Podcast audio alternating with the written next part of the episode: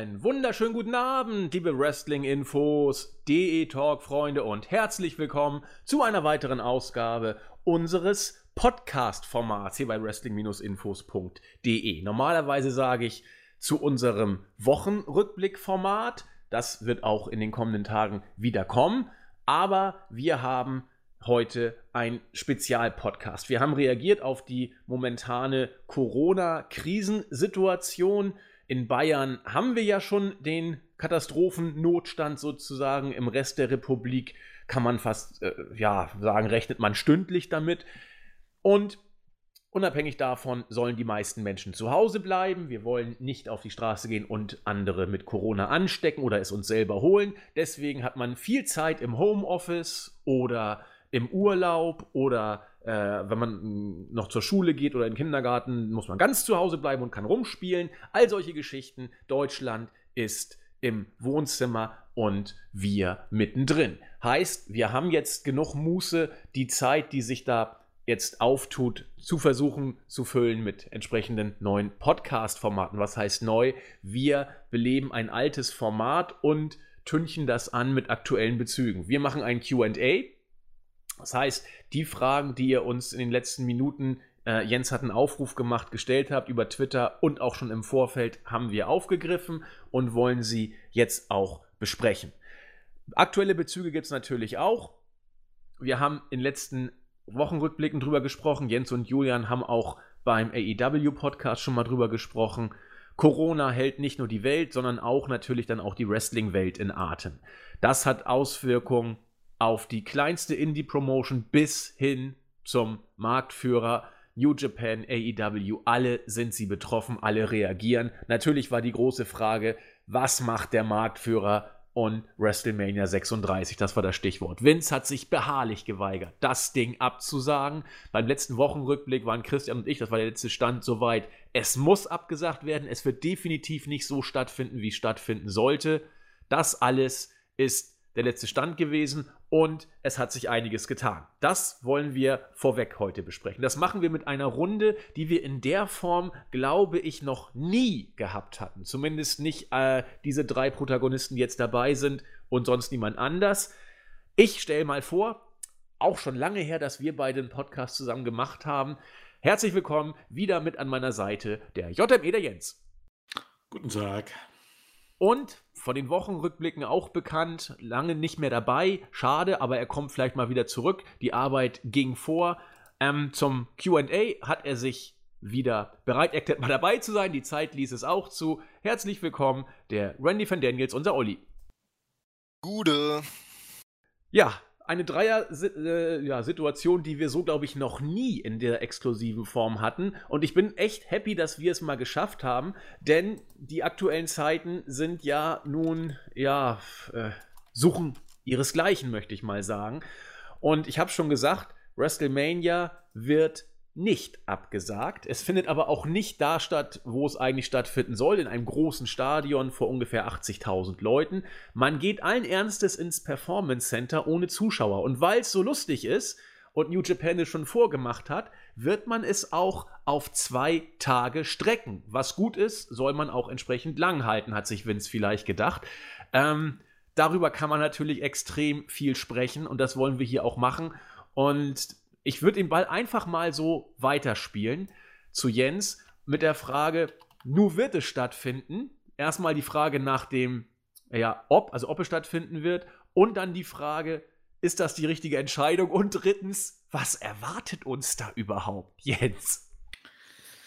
Ähm, naja, ich glaube, hier gibt es einfach hm, zwei Sichtweisen. Die eine Sichtweise eines Fans und ähm, des Zuschauers und die Sichtweise ähm, der Company oder ja, na klar, der Company muss man schon sagen.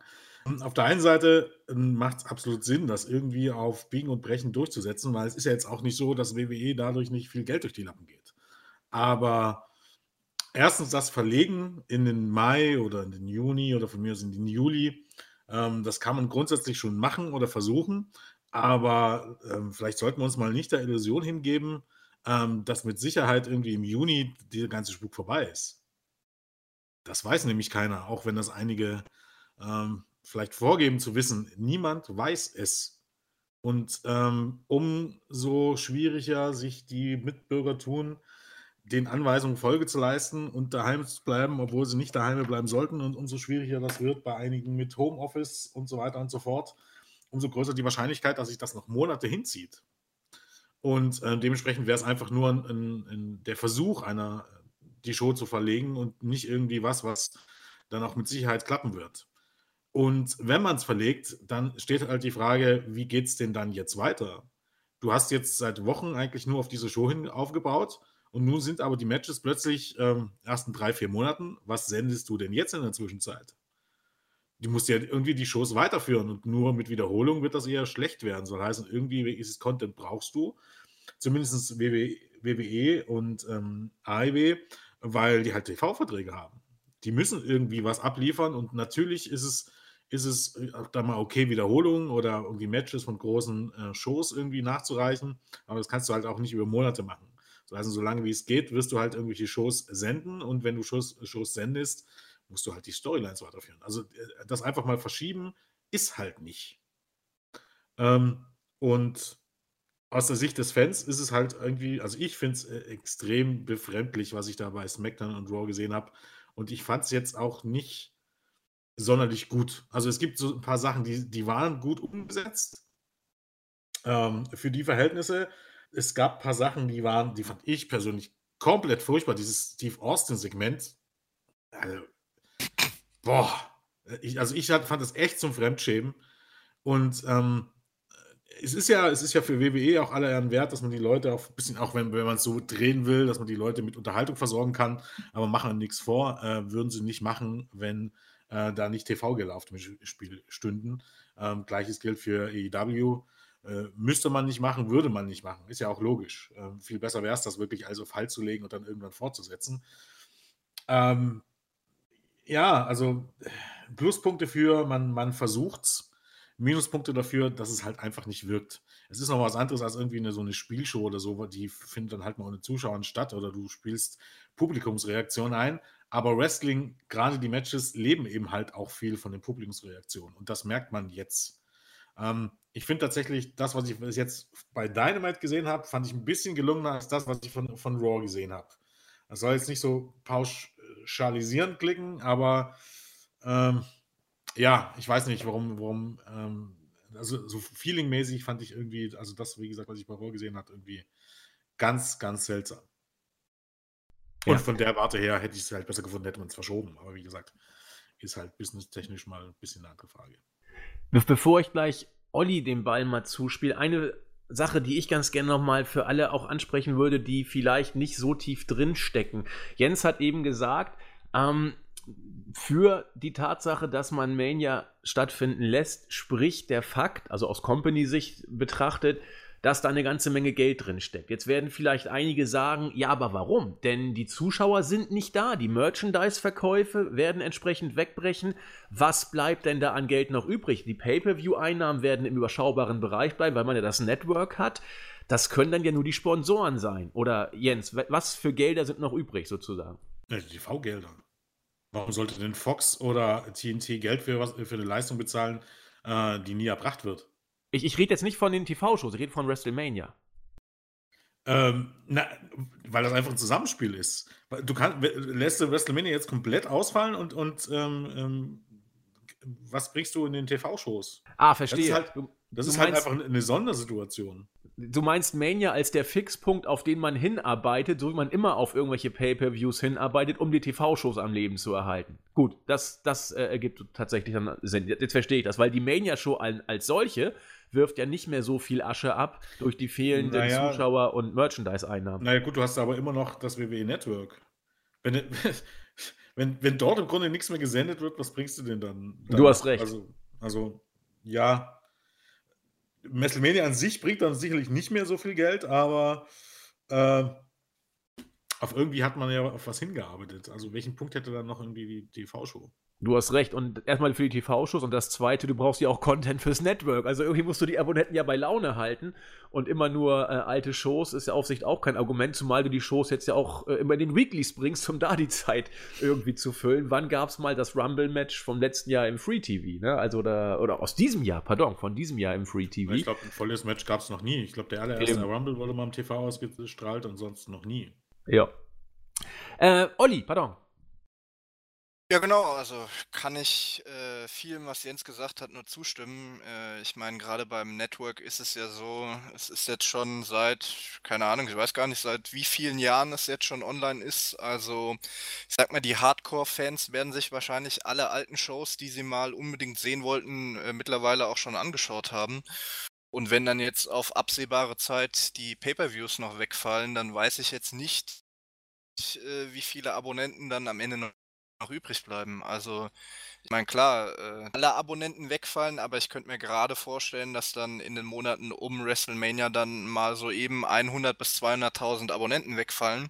Und äh, die WWE braucht ja auch ein gewisses Niveau äh, an Abonnenten, damit die überhaupt ihr Network kostendeckend bzw. profitabel betreiben können. Insofern ist es halt schon ein relativ großes Problem, sage ich jetzt mal.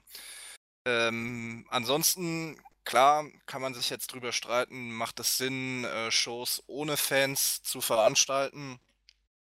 Äh, kann ich jetzt vielleicht mal den Vergleich zum Fußball ziehen, weil ja auch immer sehr viele Fußballfans äh, zuhören oder ähm, ja auch bei uns vertreten sind. Äh, als Fan der Eintracht habe ich ja leider auch schon das eine oder andere Geisterspiel äh, mitmachen müssen. Das ist halt schon immer, sage ich mal, nicht mal befremdlich, sondern ist halt einfach so surreale Stimmung.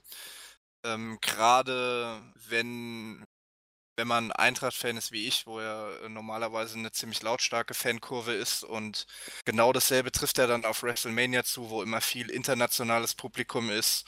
Auch wenn jetzt äh, Raw und SmackDown After Mania die letzten ein, zwei Jahre ein bisschen abgebaut haben, waren das auch immer absolute Highlight-Shows dank der Zuschauer. Das fällt dann natürlich dieses Jahr weg, aber ich glaube, Hauptgrund, warum WrestleMania nicht abgesagt wird, wurde hier noch nicht genannt. Ähm, den habe ich nämlich schon vor, weiß ich jetzt nicht, zwei, drei Wochen bei uns im Teamchat angeführt. Äh, ich glaube, Vince McMahon hat einfach ein viel zu großes Ego, um die größte Show des Jahres und sein persönliches Baby abzusagen. Weil er sich damit, äh, ja, keine Ahnung, so ein bisschen ein Versagen eingestehen würde oder dass er die Situation im, äh, nicht im Griff hat. Und ähm, genau diese zwei Dinge sind zwei Dinge, die Vince McMahon mehr als alles andere hasst. Deswegen habe ich schon vor zwei oder drei Wochen gesagt, er wird alles unternehmen, um WrestleMania irgendwie durchdrücken zu können. Egal, ob es dann am Ende mit oder ohne Zuschauer stattfindet. Naja, also mal ganz ehrlich, eigentlich, eigentlich ähm, Gut, WrestleMania findet statt, aber dass er es nicht im Griff hat, diese Sache, ist schon relativ klar, weil sonst würde es vor Zuschauern stattfinden und im großen Stadion und nicht im WWE Performance Center. Also eigentlich, ja, wird auch schon ein Grund sein, aber sind wir ehrlich, der Zug ist eigentlich schon abgefahren. Weil nur weil du jetzt irgendwie im WWE Performance Center irgendwie noch was Professorisches auf die Bühne stellst, was sagen wir so, eine Weekly ist so, auch ja so eine, eine Sache, aber WrestleMania im WWE Performance Center. Ja, klar. aber die Frage ist halt, äh, ob Vince McMahon das so sieht. Vince McMahon denkt auch, er schreibt gute Storylines. Also von dem her. Ja, das ist richtig. ja. Eine Sache würde mich mal interessieren. Jetzt haben wir schon, ja, es klang ein, zwei Mal an diese Empty Arena Matches. Nach allem, was man gehört hat, ist man bei WWE selber davon irgendwie auch so gar nicht überzeugt. Deswegen hatten wir in der aktuellen Raw-Ausgabe auch nur ein einziges davon. Ähm, was können wir uns denn bei WrestleMania da vorstellen? Ich meine, Jens hat es auch sehr schön im Board geschrieben und wir haben es ja auch oft genug schon hier angesprochen. WrestleMania lebt ja nun schon lange nicht mehr in allererster Linie vom guten Wrestling. Ich meine, Jens und ich äh, von uns dreien, die jetzt gerade hier den Podcast machen, waren ja letztes Jahr drüben in New York und haben die Show ja live gesehen, von der ersten bis zur letzten Minute. Ich glaube, das erste Match haben wir verpasst, das erste Pre-Show-Match. Ähm, das lebte jetzt nicht von wrestlerischer Qualität, das Ganze. Das war wie so ein großes Familiengrillen ohne Grillen und man hat sich da gefreut. Das Wetter war auch gut bis äh, nach der Show und äh, gute Stimmung und vom Wrestlerischen kriegt man da sowieso gar nicht viel mit. Was will ich damit sagen? Der Fokus liegt schon lange nicht mehr auf den Matches. Er liegt eher auf dem, was drumherum ist und auf äh, dem Publikum, das sich eine gute Zeit macht. Jetzt haben wir schon bei den Weekly das Problem, dass die Empty Arena Matches so richtig nicht gut rüberkommen. Wie willst du denn bei WrestleMania auch nur einen Hauch dieses Flairs, was die Show in den letzten Monaten überhaupt noch, äh, letzten Jahren überhaupt noch gerettet hat, rüberkriegen? Und äh, wie willst du Empty Arena Matches versuchen zu vermeiden, wenn WrestleMania doch nur aus Matches besteht, ohne die Publikumsreaktion zu haben? Was, was erwartet uns denn da bei WrestleMania überhaupt, Jens? Ein Autounfall. also ganz ehrlich, ich, ich habe mir schon versucht, das irgendwie so vorzustellen und ich kann es mir nicht vorstellen. Hast du nur diesen Rob Gronkowski, der irgendwie was wahrscheinlich auf, auf pseudo-lustige Art irgendwie was kommentieren wird. Tom Brady dann, wird jetzt wahrscheinlich auch auftreten. Ah, geil. ähm, und ja, keine Ahnung. Ähm, die Wrestler, die das wirklich, also das, äh, es gibt, es gibt da ein ganz klares Problem. Eine Veranstaltung wie UFC ist ein sportlicher Wettbewerb. So heißt, da gucken, gucken die Leute zu vom Fernseher nicht in erst oder auch bei Fußball. Was ist denn ein Fußballspieler oder Zuschauer? Es fehlt was an der Stimmung, am Entertainment-Faktor, aber Fußballfans gucken am Ende für das Ergebnis.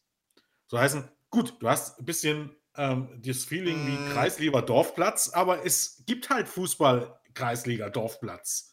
Da interessiert es auch keinen, ob eine Totenstille ist. Es ist was anderes, aber am Ende zählt das Ergebnis für die vor dem Fernseher. Und das jetzt ja. mal für die, die regelmäßig ins Stadion gehen, eher nicht so. Und für die Statistik zählt es aber auch. Das ist ja der Punkt. Es bedeutet ja, aber, etwas. aber, aber, aber da muss man ja auch sagen, wenn du, wenn du nur für die Stimmung, äh, was bist du dann für ein Fußballfan? Dann bist du Nö, ja, nicht für die Stimmung, wenn, aber ich naja, finde, äh, so ein bisschen Fannähe oder äh, gerade wenn du zum Fußball gehst, ähm, dann kennst du ja auch, keine Ahnung, die Leute, bist mit, äh, mit denen seit 10, 20 Jahren dann äh, immer unterwegs. Das ist dann schon nochmal, sage ich, eine andere Dimension, als wenn du nur Fußball äh, auf dem Fernseher guckst. Naja, Dass gut, es natürlich in erster Linie um den sportlichen Wettbewerb geht und der auch ohne Zuschauer aufrechterhalten werden kann, ist natürlich richtig. Ja, ne, und vor allem geht es ja eigentlich auch ein bisschen darum, also auch um diese, keine Ahnung, um diese Event-Fans, ne, Diskussionen anzuregen. In dem Moment, wo du nur für die, für, für die Stimmung da bist, bist du ja irgendwie ein bisschen Event-Fan. Also an erster Stelle kommt ja theoretisch erstmal, dass du Fan von irgendeinem Verein bist und dass es dir am Herzen liegt, ob der gewinnt oder verliert. Ja, wenn das irgendwie wegfällt, dann, keine Ahnung, dann machst du es nur noch für soziale Kontakte oder weil du Event-Fan bist. Ja, aber ein Verein hat für mich halt auch, äh, ist für mich halt äh, nicht nur was nicht nur ein individuelles Erlebnis. Ja, aber das sagst so, du ja nur, weil ne? du ins Stadion gehst. Das gilt ja nicht unbedingt für die Leute, die vorm Fernseher sitzen. Ja, klar. Wer Fußball nur vorm Fernseher sieht, äh, wie gesagt, das ist dann nochmal was anderes. Aber die Leute, die regelmäßig ins Stadion gehen, die hat das ja eine ganz andere Dimension, weil du dann halt einfach auch äh, mit Leuten unterwegs bist, denen du seit, keine Ahnung, 10, 20, 30 Jahren dieselben Erlebnisse auch geteilt hast. Natürlich verbindet es dann auch nochmal über den Fußball hinaus. Ja, naja, gut, ich meine, wie gesagt, ist um die geht es ja gar nicht unbedingt. Also, also zumindest in der jetzigen Situation. Ja, ja, klar. Es geht ja bloß darum, wie man es vor dem Fernseher wahrnimmt. Ähm, also, was ich eigentlich hinaus wollte, das Übertragen zum Wrestling würde bedeuten, dass eigentlich ähm, nicht mehr der Show-Aspekt im Vordergrund steht, sondern die Tatsache, dass, äh, dass es um das Ergebnis geht. Und dass es um die Matches an sich geht. Und jetzt mal ganz ehrlich, das ist schon seit vielen Jahren nicht mehr eine der großen Stärken von WrestleMania.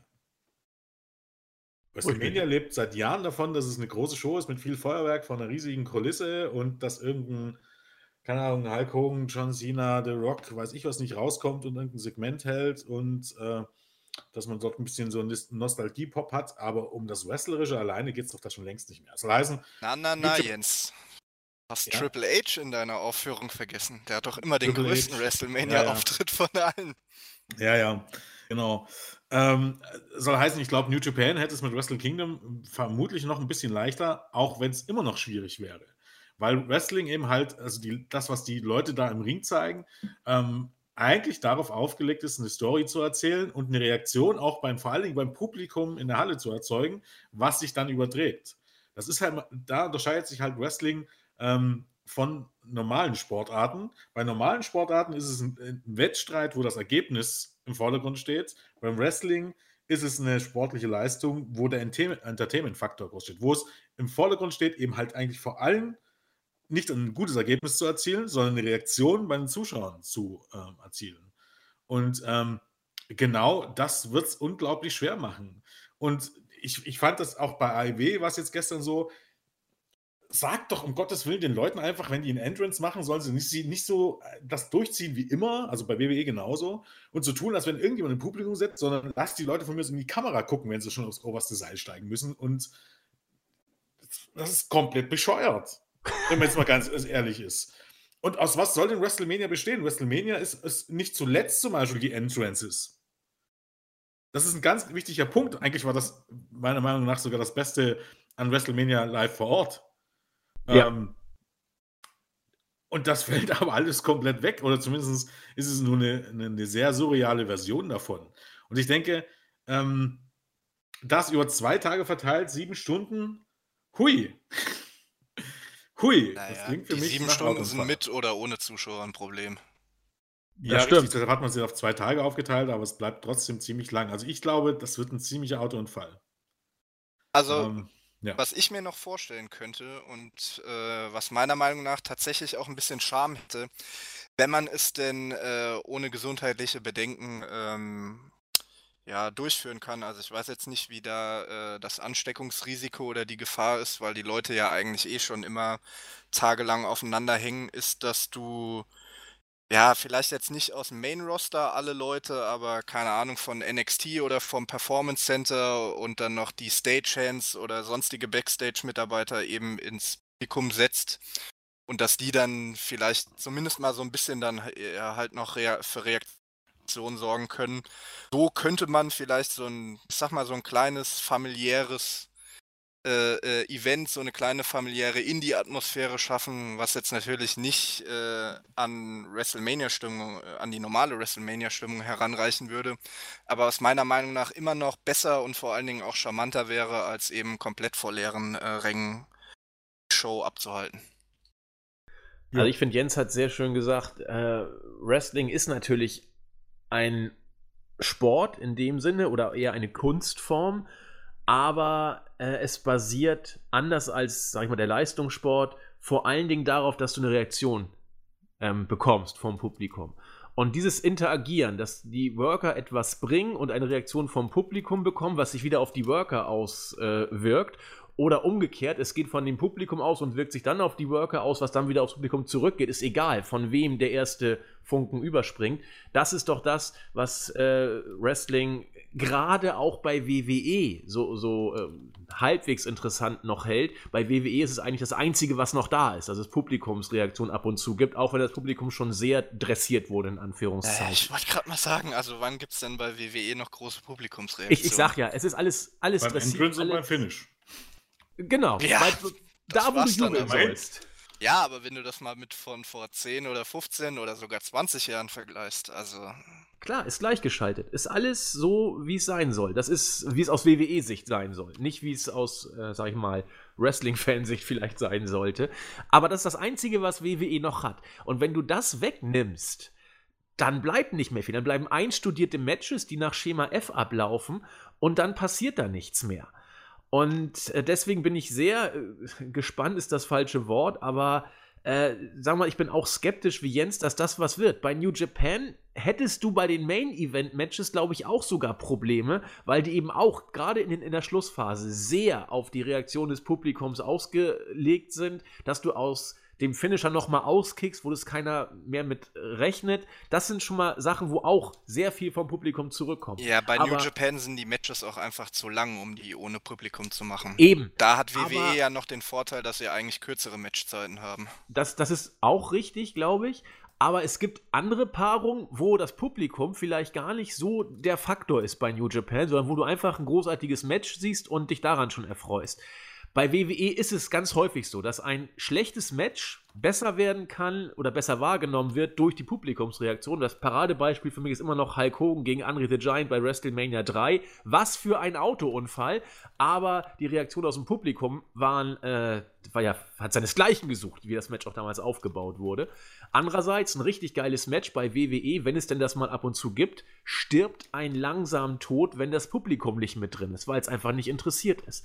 Das heißt, das Einzige, was WWE-Matches halbwegs interessant machen könnte, nämlich die Publikumsreaktion, die ja auch schon, wie gesagt, äh, dressiert ist, fällt weg. Ich weiß nicht, was da noch bleiben soll. Ich weiß wirklich nicht, was da noch bleiben Da soll. muss ich jetzt aber nochmal kurz einhaken. Gerne. Ähm, weil ich finde, also ihr seht es ja vielleicht anders, gerade weil ihr letztes Jahr auch vor Ort wart, ähm, aber ich finde, bei WrestleMania gab es jetzt die letzten Jahre eigentlich gar nicht mehr so die großen Reaktionen. Ich finde, seit man in die Stadien gegangen ist, hat das eigentlich sogar eher abgenommen. Weil gerade wenn du das dann die letzten Jahre mit Raw oder SmackDown After Mania verglichen hast, dann war ja die Stimmung bei den Weeklies um ein Vielfaches besser als bei WrestleMania. Würde ich sogar äh, dir zustimmen. Ja, ähm, ist grundsätzlich natürlich richtig, aber es ist halt, ist halt nochmal ein Unterschied. Das eine ist halt äh, ein Stadion mit ähm, 60.000 Leuten. Ähm, ein offenes Stadion soll heißen, wenn du dort 20.000 Leute hast, die Stimmung machen, dann geht vieles davon verloren. Wenn du die 20.000 Leute in eine Halle steckst, dann äh, ist da natürlich ein bisschen mehr Feuer unterm Dach im wahrsten Sinne des Wortes. Da muss man halt ein bisschen den Unterschied sehen. Aber ich glaube, diese Kulisse, also du, du, merkst ja trotzdem durchaus, auch wenn die Lautstärke nicht so da ist und nicht jeden Chant hörst, hörst du ja trotzdem, keine Ahnung, wenn die Leute rausgehen oder wenn, wenn ein Finish kommt oder ähm, das ist es nicht, dann ist es ja eigentlich eine einheitliche Reaktion. Es geht jetzt nicht immer um die, die Chants, sondern wenn jemand rauskommt, jemand ober ist, dann jubelt das Stadion und dann bekommst du das mit. Zwangsläufig, wenn das 60.000 Leute dort sind. Ja? Ähm, es ist halt die Kulisse an sich und das Feuerwerk an sich und äh, die, die Größe des Stadions an sich und ähm, also ja viel mehr irgendwie jetzt noch ein Aufbau oder gerade ein Jahreshöhepunkt. Denn in den letzten Jahren war es eigentlich nur so, dass das doch kaum was irgendwie, also da gab es immer mal ein, zwei Matches, was über einen längeren Zeitraum aufgebaut sind, aber ansonsten hat man wirklich immer nur vor auf, oder auf der Road to WrestleMania die Matches aufgebaut. Von Jahreshöhepunkt kann man da eigentlich gar nicht sprechen. Da kommt plötzlich irgendwie, keine Ahnung, immer die, die ähm, ähm, die, die Halftime-Wrestler wieder hervor, um äh, irgendein Match aufzubauen. Das hat ja nichts irgendwie mit Jahreshöhepunkt zu tun, in dem Sinne, ähm, da lässt du die Storylines, die ein ganzes Jahr gebrodelt haben, irgendwie zum Schluss kommen. Das ist ja WrestleMania lange schon nicht mehr. Also da ist man halt weg davon und fällt einem jetzt dann bei so einer Show auf die Füße. Jetzt, jetzt ist es halt, keine Ahnung, Wobei man sagen muss, dann fällt es nicht so sehr auf die Füße, weil wenn man weiterhin WrestleMania als den absoluten äh, Jahreshöhepunkt aufgebaut hätte, dann wäre der Ausfall meiner Meinung nach jetzt auch gerade stimmungstechnisch noch viel schlimmer. Ja, weiß ich nicht. Also, also ja, naja, für die Zuschauer vor der Halle weiß ich nicht unbedingt. Wenn du ein Match hast, was lang aufgebaut ist, mit Charakteren, in die die Wrestler wirklich, äh, die Zuschauer wirklich ähm, investieren und die die wirklich mögen oder hassen, ähm, dann ist es, glaube ähm, dann, dann kann ich mich auch in ein Match ähm, reinfühlen, reindenken, ähm, ähm, wo, es nicht so großartige Reaktionen gibt. Also, und und ähm, nachdem WWE nun mal, wie gesagt, die, die, Leute dazu erzogen hat, beim Pop zu jubeln, äh, beim Entrance zu jubeln und beim Finish zu jubeln und eigentlich nur mitzugehen, wenn es irgendwie mal, keine Ahnung, einen Tischspot gibt, einen Tablespot gibt oder einen von mir aus ähm, einen Finisher gibt oder irgendwie, dass überhaupt noch mitgeht und ansonsten sind die Leute relativ ruhig, ne? Ähm, dann hast du halt irgendwie, fehlen ja komplett die Highlights. Du hast ja die, die, die Fans jetzt irgendwie dazu erzogen, ne? Und du hast jetzt aber auch nichts, wo jetzt irgendwie äh, tierisch drauf zugefiebert wird. Natürlich, ja, Roman Reigns-Fans hoffen wahrscheinlich, dass der gegen Goldberg gewinnt und andersherum, aber es ist doch, also ich kann es mir zumindest nicht vorstellen, dass dort wirklich jemand emotional so stark, also wird sicherlich Leute geben, aber jetzt für meinen davon, emotional ist mir das sowas von Wumpe, wer das Match gewinnt. Alleine schon, keine Ahnung, äh, das ist Not gegen Elend.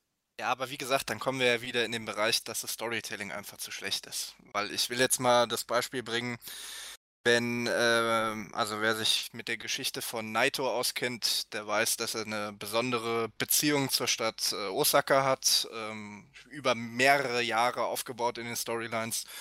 Da würde ich jetzt einfach das Beispiel bringen, wenn äh, jetzt quasi ein Naito-Match äh, auf einer Osaka-Card ähm, abgesagt werden würde oder die ohne Zuschauer stattfände, dann fände ich das deutlich schlimmer, als wenn jetzt ein Naito-Match in irgendeiner anderen Stadt äh, ohne Zuschauer stattfinden würde. Einfach weil da jahrelanges gutes Storytelling dahinter steckt. Deswegen finde ich halt, ist es jetzt vielleicht sogar gar nicht so schlimm, als wenn man äh, WrestleMania äh, immer äh, groß auf die Storylines aufgebaut hätte, weil dann würde für meiner Meinung nach noch deutlich mehr fehlen, wenn jetzt die äh, Zuschauer eben nicht in der Halle sind. Ja, wie gesagt, ja. Ich meine, klar, ich, grundsätzlich äh, ist es immer schlechter, wenn man ohne Zuschauer veranstaltet. Aber äh, wenn man jetzt quasi noch den Fokus äh, so stark äh, drauf gelegt hätte, äh, wie es beispielsweise bei, bei New Japan ist, ähm, ja, fände ich es ehrlich gesagt noch schlimmer. Aber, aber, aber inwiefern? Also sehe ich eigentlich komplett anders. Wenn du vor dem Publikum, äh, wenn du vor, vor dem Bildschirm sitzt, hast du zwei Möglichkeiten. Also das, was du beschreibst, ist im Grunde, es gibt keine Storyline, eigentlich ist es dir vollkommen egal und du hast noch keine Publikumsreaktion. Reaktion, warum überhaupt noch angucken? Es gibt, warum sollte ich mich denn vor dem Fernseher setzen? Ja, ich gucke mir WWE auch schon. Naja, aber du musst ja von den Leuten ausgehen, die sich angucken sollen. Also, also dann doch lieber irgendwie etwas, wo ich, wo, wo die Storyline mich fesselt und ähm, wo ich ja, drin bin ja und ohne Zuschauer. Dann, ja, aber da, darum geht es ja. aber sollte eben der Fall sein. Genau ja, aber wie gesagt, ja. das ist meiner Meinung nach das viel größere Problem. Was auch noch mehr zum Tragen äh, kommt, kommen würde, wenn man dann eben, wenn man darauf setzen würde und dann die Zuschauer wegfallen würden. Aber dann, Olli, hat sich ja eigentlich gar nichts geändert äh, aus seiner Perspektive. Ob jetzt mit oder ohne Zuschauer, denn. Deswegen sage ich ja, also ich finde es jetzt gar nicht so schlimm. Ich ja, meine, klar, aus, aus Einnahmensicht oder aus Image-Sicht äh, natürlich, äh, WrestleMania liefert auch immer tolle Bilder, aber ich finde es aus stimmungstechnischer Sicht gar nicht so schlimm, weil ich auch die Stimmung bei WrestleMania eben seit Jahren, seit die in die Stadien gehen, gar nicht so toll finde. Insofern das würde mir persönlich oder fehlt mir persönlich jetzt äh, äh gar nicht so viel. Das heißt, egal ob WrestleMania vor 100.000 oder 0 Zuschauern stattfindet, für dich ist es im Prinzip gleich, weil eh nicht mehr viel rüberkam, so nach dem Motto. Ja, bis auf, ja. wie gesagt, die schönen Bilder, die du halt äh, natürlich in einem großen Stadion produzieren kannst. Kann, kann, ich nachvollziehen. Also Jens und ich waren ja da. Ich glaube, wir saßen auch relativ dicht beieinander und wir fanden es beide gut. Also nett in dem Sinne. Äh, wir haben es da genossen, haben mal hier geguckt, mal da geguckt, die Atmosphäre aufgenommen. Aber es stimmt schon. Also, äh, ich glaube, äh, einen richtigen Mark-out hatte weder Jens noch ich. Und das Einzige, wo wir uns wirklich gefreut haben, war das Match zwischen Daniel Bryan und Kofi. Und äh, als äh, John Cena rauskam, da haben wir beide ein bisschen geschmunzelt. Aber sonst, Jens, ich will da jetzt nicht irgendwie für dich sprechen, haben wir es doch eigentlich uns angeguckt und sind dann wieder gegangen. Oder wie kann man es zusammenfassen? Naja, sag mal so. Also, die, die Atmosphäre, wie gesagt, die Entrance-Films, das Feuerwerk, alles eine super Sache. Ähm, wrestlerisch hat mir die Show jetzt nicht so wirklich viel gegeben, aber das kommt, glaube ich, auch wenn du, wenn du bei WrestleMania sitzt, wie die allerwenigstens, außer du investierst 10.000 Dollar für, ähm, ähm, für die erste Reihe und dann siehst du alles. Oder selbst wenn du irgendwo auf, oben auf den Tribünen sitzt, siehst du ja nur die Hälfte durch, durch den Oder Aufbau. du bist der Brock Lesnar-Guy und kriegst Freikarten. Ja, oder so, genau. Also ist halt ein bisschen schwierig, aber wrestlerisch ist es ohnehin nicht, nicht in erster Linie. Also es ist sagen wir so, wenn die Show, wenn die Show nicht so furchtbar lange gegangen wäre und man am Ende irgendwie das Gefühl hatte, werden doch jetzt einfach mal fertig. weißt du? So ja. spätestens, spätestens seit dem, seit dem, ähm, oder ab dem, ich glaube, Batista gegen Triple H-Match dachtest du doch eigentlich nur, ey, komm, mach jetzt Main Event und, und los jetzt und da äh, sträubt man aber noch ein Match irgendwie dazwischen und noch ein Match dazwischen und das war eigentlich alles nicht mehr so pralle, ne? egal ob äh, Reigns gegen Corbin oder Balor gegen Lashley, das war ja eigentlich nur noch Filmmaterial. Das hatte ja auch kein WrestleMania-Feeling irgendwie. Ähm, aber jetzt mal davon abgesehen, ist es schon eine coole Sache, da irgendwie live dabei zu sein. Aber ähm, vor dem TV hätte ich dort bei der Hälfte ausgemacht. ja, absolut. Ja, aber also, wie gesagt, absolut. ich finde halt gerade deswegen ist es nicht so schlimm, weil vieles ist eh Füllmaterial und in der zweiten Hälfte waren die Fans eh schon immer äh, ziemlich ausgebrannt bis dann der Main Event kam. Meistens hattest du ja dann als Co-Main Event sogar nochmal so einen absoluten Cooldown oder als, als drittletztes Match. Also insofern, wie gesagt, ich meine, ist jetzt natürlich persönliche Meinung oder persönliche Präferenz, aber ich finde es jetzt nicht so schlimm, außer halt aus Image und äh, ähm, ich sag mal, bildgewaltigen Gründen äh, finde ich es jetzt nicht so schlimm, dass WrestleMania ohne Zuschauer stattfindet. Dann würde ich sagen, kommen wir zur Frage, äh, du sagst ja, dass WrestleMania ohne Zuschauer stattfindet. Man kann durchaus sich fragen, ob sie überhaupt stattfinden wird. Das ist nämlich die Frage von Steve Fan Chaos, so habe ich ihn hoffentlich richtig ausgesprochen, der über Twitter äh, gerade eben gefragt hat, ob wir glauben, dass es noch zum Blood and Guts Match oder überhaupt zu WrestleMania kommen wird oder ob der Start ein und durchgreifen wird, bevor es losgeht. Wie sind da unsere Prognosen? Also ich äh, fange mal ganz äh, frech an. Ich habe schon vor ein, zwei Wochen gesagt, dass WrestleMania wohl sehr sicher und vor ein paar Tagen sowieso WrestleMania sehr sicherlich nicht stattfinden wird, zumindest nicht so, wie es ursprünglich geplant war. Das war ja nun auch vor nach ein paar Tagen gar keine große Kunst mehr. Spätestens nachdem was Freitag und Samstag stattgefunden hat, war das jetzt alles so nicht mehr so schwer. Die Frage ist jetzt, ob es in diesem kleinen Rahmen überhaupt noch stattfindet. Und äh, wenn es nach Vince geht, 100 Pro, da können wir mal von ausgehen. Die Frage ist nur, ob die Behörden vorher den Stecker ziehen und so wie die Entwicklung jetzt gerade läuft, äh, glaube ich, dass nicht mal WrestleMania im Performance Center sicher ist. Denn mit den ganzen Backstage-Leuten, mit den Workern und den Betreuern und was ich, was da alles Backstage rumläuft, sind wir ja mal locker bei über 100 Leuten. Und ich könnte mir vorstellen, dass sogar da tatsächlich der Staat sagt, sorry, in den Zeiten riskieren wir hier gar nichts und der Stecker wird gezogen. Also ich glaube, dass WrestleMania nicht stattfinden wird. Jens. Ich bin mir sicher, dass es zu 1000 Prozent stattfinden wird. Das wird jetzt nicht mehr abgesagt. Und der Staat wird sowas nicht absagen. Dann würde man Ausnahmezustand im Grunde äh, verhängen und dann, wie gesagt, dann hätte Amerika wesentlich größere Probleme als das. Also da sind wir, da sind wir dann an dem Punkt. Ähm, vieles, was, was jetzt abgesagt wird und so weiter, ist ja keine Anordnung von oben, das ist eine Empfehlung. Das heißt, in dem Moment, ähm, ähm, wo du, äh, also gerade in den USA, wo du gar nichts mehr stattfinden lässt, äh, nicht mehr, mehr ohne Zuschauer, ne, ähm, ist man ja nochmal an einem ganz anderen Level. Und ich kann mir nicht vorstellen, dass das zwei Wochen oder ja, fast zwei Wochen, zweieinhalb Wochen äh, vor der Show dann jetzt irgendwie noch abgesagt wird. Also dann, wie gesagt, dann, dann gibt es ganz andere große, größere Probleme, denke ich mal. Also ausgeschlossen ist es nicht. Aber ich glaube, ähm, es ist jetzt, äh, ja, keine Ahnung, es, es ist jetzt nicht in ganz großer Gefahr, abgesagt zu werden. Das bezweifle ich dann doch stark irgendwie. Ähm, wenn dem nämlich so wäre, dann sollte das auch der gute Vince wissen. Gut, ich meine, der gute, äh, der Donald ist jetzt ein bisschen wankelmütig und auf dem kannst du eigentlich nichts geben, was er gestern gesagt hat, ist morgen wieder vergessen. Ähm, dementsprechend bleibt so ein bisschen abzuwarten, in welche Richtung es da geht. Und natürlich, bei den USA ist jetzt gerade ähm, die Phase eingetreten, wo sich das rasend schnell verbreitet. Also exponentiell, ne? Wie, wer hätte es vorausgesagt? Ähm, aber ich glaube, dass WrestleMania da nicht so wirklich Gefahr läuft. Ähm, weil, wenn es im, im, im, in der Full, äh, Sail University gewesen wäre, ja, aber Performance Center ist ja immer im Grunde in der Halle von WWE. Ähm, bedeutet in dem Fall ja eigentlich auch, dass du ähm, irgendwelchen großen Firmen und Konzernen irgendwie ähm, Verbot erteilen würdest, weiter zu produzieren. Ne?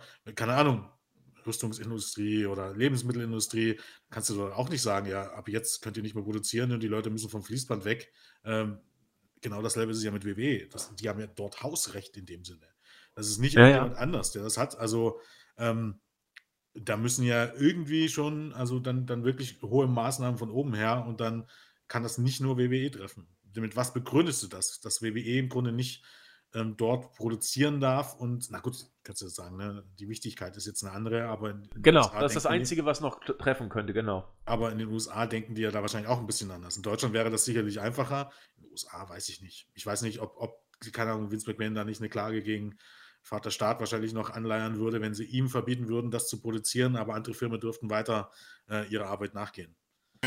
Das ist die Frage, wie da die rechtliche Lage ist. Aber ich sehe es auch ähnlich wie Jens. Wie gesagt, ich habe es ja auch äh, im Teamchat immer gesagt, äh, Vince wird alles dafür tun, äh, um das Event irgendwie durchzudrücken. Hat dazu noch beste Verbindung ähm, nach oben zum Präsidenten, der ja auch sehr lange, mein gut, Jens hat ja auch gesagt, so ein bisschen hat er jetzt mittlerweile eingelenkt, aber der ja auch sehr lange, äh, ja, die Situation verharmlost hat und keine Schritte eingeleitet hat. Sag mal so, ähm, wenn sie es in ihren Headquarters in Connecticut äh, veranstalten würden, dann würde ich zu 100% sagen, dass äh, WWE das durchzieht, weil äh, die, glaube ich, in Connecticut schon eine ziemlich starke Machtstellung haben, ähm, da auch ein großer Wirtschaftsfaktor einfach auch im Bundesstaat sind. Aber da das Performance Center ja in Florida ist, wo es ja auch immer, sage ich mal, ein bisschen äh, liberaler und demokratischer geprägt ist, bin ich mir jetzt nicht zu 100% sicher, ähm, ob nicht vielleicht doch nochmal eine, eine Absage kommt, aber ich sehe es so wie Jens. Also Aber- ich, ich gehe auch davon aus, dass, dass das Event dann stattfinden wird. Sache muss man vielleicht nochmal sagen. Das natürlich alles unter der Prämisse, dass nicht irgendjemand positiv getestet wird. Wenn irgendjemand positiv getestet wird, sei es jetzt ein Mitarbeiter oder ein Wrestler, dann hat sich das erledigt, dann war es das. Aber gut, das ist ja logisch. Also, das jetzt mal vorausgesetzt. Ne? Sobald das eintrifft, dann war es das, logischerweise. Aber wenn jetzt niemand positiv getestet wird, dann weiß ich nicht. Ja, einfach nicht testen, dann kann auch keiner positiv Naja, getestet werden. naja, Alte, alte Regel von den Steroid-Tests, ne? ja, richtig. Da würde ich auch gerne mal kurz darauf zu sprechen kommen. Äh, einfach nicht testen oder testen oder positiv getestet. Was man so hört, WWE testet ja die Worker. Und da habe ich schon eben in der Vorbesprechung gesagt, Mensch, das klingt ja hochinteressant. Ähm, diese Corona-Tests sind ja so eine Sache. Also toll wäre es, wenn ich heute kurz getestet werde, so wie beim Fiebermessen, und nach fünf Minuten weiß ich, was Phase ist. So einfach ist es ja eigentlich nicht. Das muss ja erstmal ins Labor und ausgewertet werden, dauert dann auch ein bisschen und dann kriegst du irgendwann später eine Antwort. Da frage ich mich ja schon, was kann ich mir da vorstellen, äh, was WWE da für Tests macht? So, wie fühlst du dich heute? Heute schon gehustet oder Fieber messen? Was darf ich überhaupt von diesen Tests erwarten und mir darunter vorstellen, die WWE da vorher angeblich durchführt? Haben wir da irgendwelche Infos, Jens? Wie läuft denn das? Naja, Infos habe ich jetzt nicht einen direkten, aber das wird genauso sein, wie das an Flughäfen und so weiter seit Wochen schon ist. Ähm, du wirst gefragt äh, hast, nach den Symptomen, ne? also äh, Fieber, vermutlich messen sie auch Fieber, hast du Husten, hast du Halsschmerzen, ähm, Müdigkeit und so, also diese typischen Symptome und wie viel treten da auf? Hattest du Kontakt zu jemandem, der im Risikogebiet war? Hattest du Kontakt zu jemandem, ähm, der äh, äh, ähm, mit Corona infiziert ist? Und wie gesagt, dann wird wahrscheinlich Fieber gemessen und dann wird abgeschätzt, ob ja oder nein. So wie es eben halt an Flughäfen und so weiter auch passiert im Moment. Viel mehr Ja. kann man ja nicht machen. Es gibt keinen. Schnelltest. Auch wenn das irgendwie, ja, wenn es einen Schnelltest gäbe, das ist ja halt auch so ein bisschen logisch, ne? Also, keine Ahnung, auch bei uns irgendwie an der polnischen Grenze war ja auch mal die Rede davon, ähm, ähm, dass dort Schnelltests gemacht werden sollen. Sowas gibt es halt einfach nicht. Wenn es das gäbe, hätten wir länger schon einen und dann, dann wäre das ne, wahrscheinlich wesentlich einfacher mit der Quarantäne. Ne, dann bräuchten, bräuchten die Ärzte nicht sagen, dass die Leute pro forma zu Hause bleiben sollten, und, sondern würden sagen, hier, mach einen Test und dann hast du Gewissheit und gut ist. Und die, die es im Grunde haben, die bekommen Quarantäne und dann hast du das Ding relativ schnell im Griff. Also verhältnismäßig schnell. Aber das ist halt, äh, ist nicht. Um da mal kurz einzuhaken, also ich glaube, es gibt einen oder der ist zumindest in der Testphase, aber der soll wohl auch sehr unzuverlässig sein. Ja. Deswegen wird er halt auch nicht flächendeckend angewandt. Also, ich kann ja mal die Story erzählen, die ich gestern schon im, im ähm, Teamchat geschrieben habe. Ein Kollege von mir kam gestern, ähm, also gestern ähm, Mittwoch, Mittwoch, ja klar, Mittwoch, auf Arbeit, ganz normal gearbeitet erst und hat sich dann irgendwie gemeldet, ja, pass auf, eigentlich habe ich irgendwie im Moment gar keinen Geschmackssinn. Ist ähm, Abteilungsleiter gegangen, hat gesagt, hier, pass auf, habe keinen Geschmackssinn, mir geht es auch nicht so richtig. Ich gesagt, gut, geh zum Arzt, weil eine der neuesten Symptome ist eben halt äh, ähm, Geschmacks- und Geruchssinn, der beeinträchtigt ist. So, er hat dann beim Arzt angerufen, weil er soll ja nicht hingehen, er hat angerufen. Das hat der Arzt gesagt, ja, das kann auch durch eine andere Infektion sein, bleiben Sie einfach nur eine Woche daheim. Das war's.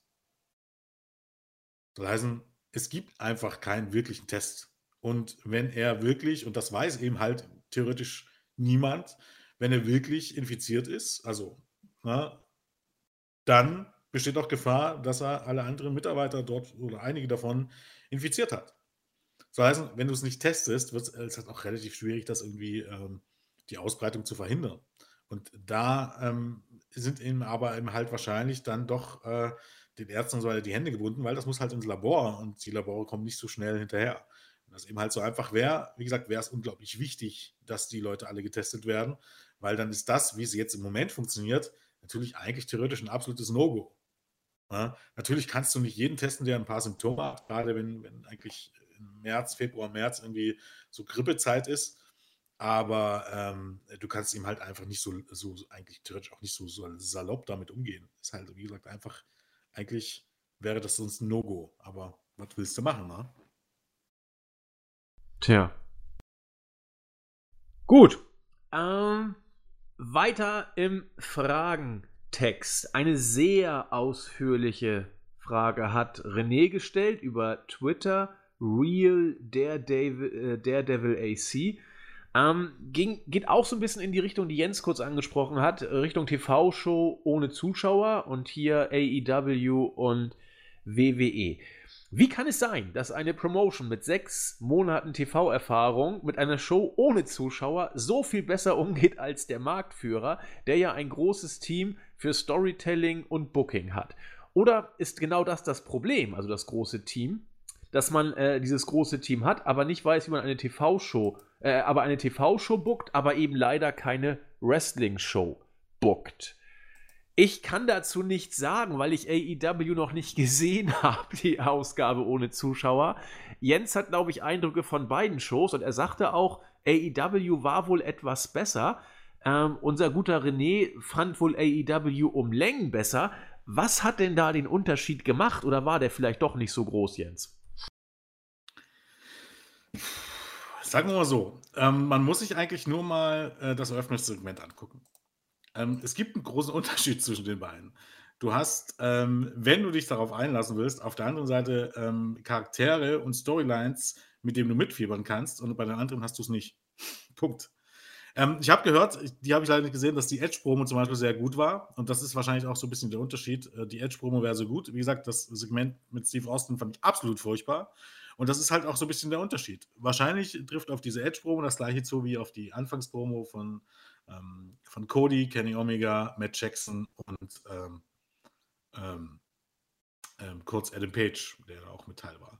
Ja, stand Cody im Grunde steht im, im, in, der, in, der, abgedunkelten Halle und spricht auch im Grunde auch ernst über die aktuelle Situation und ähm, kommt dann eben halt fließend auf, auf dieses and Guts Match zusammen und auf die, die, inneren Spannung in der Elite und dass er eben halt eigentlich alle wirklich ähm, ähm, an seiner Seite braucht und dass man wieder die Elite sein muss, ähm, um gegen Inner Circle zu bestehen. Soll heißen, emotional im Grunde ähm, auf die aktuelle Situation, äh, Situation eingeben, da im Grunde, du kannst halt nicht so, so richtig unterscheiden. Ne? Also das ist die, die Charaktere, die dort sind, die sind halt eine Mischung aus Storylines und ihren realen Personen man geht auf die ganze Situation ein und, und bindet das einfach ein. Also heißen, das war einfach eine sehr emotionale ähm, Anfangspromo, die sowohl die wahren Geschehnisse als auch die Storylines mit eingebunden hat. Und das ist eine Win-Win-Situation. Und wenn du jetzt aber einfach so, keine Ahnung, wie Steve Austin, so, so ein. Ja, kann, also ich weiß, dafür wird es jetzt wahrscheinlich Kritik geben, aber ich sage jetzt mal so: das, was bei AEW, dieses Eröffnungssegment, das hatte Niveau in Sachen Unterhaltung. Das Segment Steve Austin hatte überhaupt gar kein Niveau. Das war einfach unterste Unterhaltungsschublade, wie es eigentlich schlimmer nicht sein kann. Es war nutzlos, es war sinnlos. Ein paar Bier trinken, ein paar sinnlose äh, Catchphrases rausrufen. Warum er überhaupt da draußen war, es gab überhaupt gar keinen Sinn. Das war eben halt im Grunde leichte Unterhaltung für die Massen. Braucht es auch in dem Moment, aber keine Ahnung. Äh, da kann ich mir auch 80.000 andere Shows angucken, die das besser machen. Also, ähm, wie gesagt, äh, kann, äh, kann man eben halt auch so pauschal nicht über, über, einen Hut ähm, oder über eine, über einen, über einen Kamm scheren, ähm, weil, äh, wie gesagt, die Edge-Promo ist immer dann halt wieder ganz anders gewesen. Und ähm, was WWE auch hier fehlt, ist eben halt ein bisschen so die Charakterschärfe, die es eben halt einfach nicht hat. Ne, die Hälfte der Babyfaces sind eigentlich einfach so unsympathisch, dass ich, keine Ahnung, also mir, kann ich da auch nicht generell sprechen, aber mir so unsympathisch, dass ich mich frage, warum überhaupt? Und ähm, vieles, was WWE eben halt etabliert hat, fällt eben in diesen MT Arena Shows einfach weg. Ähm, es wirken geskriptetes äh, Promos, wirken grauenhaft mit, diesen, mit dieser WWE-Speech.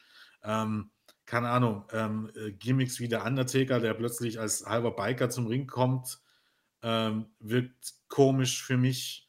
Ähm, Bray Riot oder als The Fiend wirkt komisch für mich andere Charaktere glänzen da wiederum wieder. Ne? Ich glaube, Kevin Owens fällt das ein leichter, weil er, er, er selbst ist ein Edge. Ähm, die Promo ist wahrscheinlich wesentlich einfacher rüberzubringen, weil er mehr er selbst sein kann. Und das unterscheidet das halt ein bisschen. Alles, was so furchtbar übertrieben ist und so, das wirkt in diesem Setting einfach eher äh, peinlich. Also, oder ich finde es eher peinlich als wirklich gut. Ähm, aber ja, gut, das ist wahrscheinlich auch zum großen Teil ein bisschen Geschmackssache wahrscheinlich. Ja, also äh, Steve Austin wollte ja den 316 Holiday oder National Holiday ja, etablieren. Das? Und was bitte? heißt das? Also ein das Segment, sinnloses Segment, gesehen. um Zeit, Zeit zu füllen. 16. Mai, äh, 16. März war ja, aber, und das ist doch super. Aber das ist halt, das ist halt auch, auch so, weil. Warum? Weil das WWE-Humor ist. Ja, okay, das ist WWE-Humor, aber, aber es gab doch gar keine Verflechtung in irgendeine Storyline oder irgendwas. Das, das war einfach Nö, nur ein Segment stimmt. des Segments wegen. Ja, das kannst du bei allen Segmenten mit äh, Allstars seit Jahren bei WWE sagen. Und, ja, und äh, genau, das ist ein Problem. Ja, natürlich. Also ich finde auch, also ich muss dazu sagen, ich habe keine der beiden Shows gesehen, weil ich seit drei Monaten äh, mehr oder weniger kein Wrestling mehr gesehen habe. Bis auf äh, ganz wenige Ausnahmen. Aber ähm, so wie das Jens auch gesagt hat, und das kann ich mir auch gut vorstellen, äh, wird es einfach daran liegen, äh, dass da die grundsätzlichen Probleme von WWE einfach nochmal mehr zum Vorschein kommen.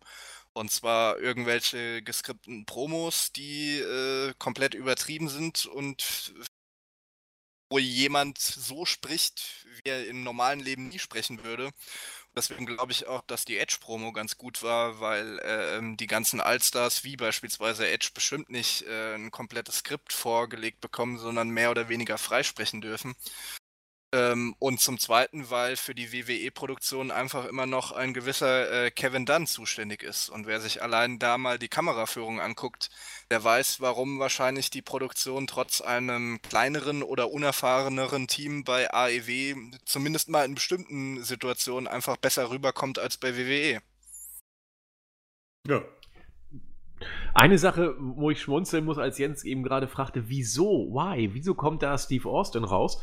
Da kann man, finde ich, immer so diesen schönen, äh, diese Antwort bringen. Ich glaube, darüber haben Jens und ich vor vier, fünf Jahren mal im Podcast philosophiert, ähm, dass uns der Eindruck vermittelt wird, die sind da alle, laufen auch alle 24-7 mit ihrer äh, Ring-Gear rum und Seamus geht auch in seinem Ringgear durch eine Kaufhaus-Kinderabteilung. Der Undertaker läuft da immer rum und wo er lang geht, geht das Licht aus und sowas.